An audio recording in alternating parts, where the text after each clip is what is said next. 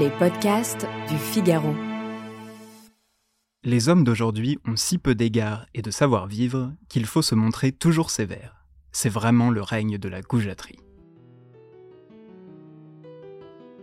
Bonjour et bienvenue dans Le Moment des mots, un podcast dans lequel nous vous décryptons l'actualité de la langue française. Vous venez d'écouter un extrait des Contes de Maupassant. Je m'appelle Dorian Grelier et je suis journaliste au Figaro. Je m'appelle Alice Develay et je suis journaliste au Figaro. Le savoir-vivre, voilà la grande affaire de notre siècle. Tous les jours, depuis la rue jusqu'au couloir de métro, dans les bus ou dans les magasins, la politesse semble être devenue impolie. Certaines expressions de la langue française seraient d'ailleurs devenues de fausses politesses. C'est le cas de bon appétit. Nous l'avons tous prononcé un jour à l'entrée, en amont d'un bon repas. À tort?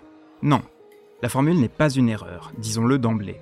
Mais comme le raconte Jean Pruvot dans La politesse, au fil des mots et de l'histoire, chez les parangons de la bienséance, l'expression serait sujette à quiproquo. Premièrement, en disant bon appétit, on supposerait que notre voisin de tablé serait dépourvu d'appétit. On le forcerait donc à manger. Pire, on le forcerait à manger un plat dont on douterait de la qualité. Dire bon appétit reviendrait alors à lui lancer un bon courage. Deuxièmement, rappelons que l'appétit désigne à l'origine l'inclination liée à une fonction naturelle, ayant pour objet le bien-être de l'organisme, en l'occurrence le transit intestinal.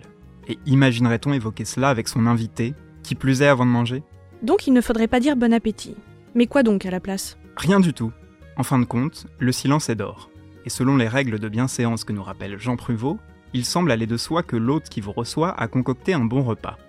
Alors ne vous excusez pas de ne pas le dire. D'ailleurs, on ne devrait jamais s'excuser. Ou du moins dire je m'excuse. D'après les règles de la bienséance, cette formule est en effet ambiguë. Se disant on s'excuserait soi-même et l'on empêcherait à l'interlocuteur qu'on aurait offensé de nous pardonner ou non. Voilà qui n'est pas très poli. L'Académie française le confirme dans sa neuvième édition. Mais enfin, ne vaut-il pas mieux un je m'excuse que rien du tout? Après tout, on lit dans le bon usage de Grevis que je m'excuse ne signifierait pas se pardonner soi-même, mais présenter ses raisons pour se disculper. Certes, mais alors que faudrait-il dire? Eh bien, je vous prie de bien vouloir m'excuser, excusez-moi, même si là encore on pourrait reprocher cette fois-ci à l'expression d'être obligeante. Elle obligerait en effet notre interlocuteur à nous pardonner. Alors faisons simple, disons simplement pardon. Les règles du savoir-vivre sont décidément aussi épineuses que celles de la langue française.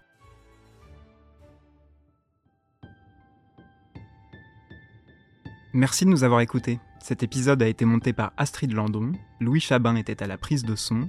Vous pouvez retrouver tous nos podcasts sur lefigaro.fr et sur vos plateformes d'écoute préférées. À bientôt.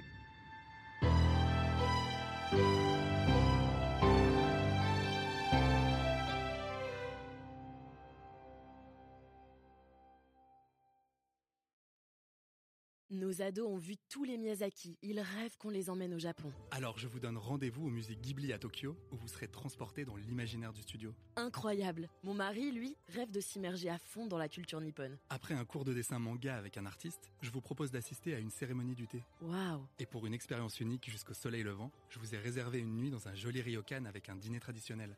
Je nous y vois déjà.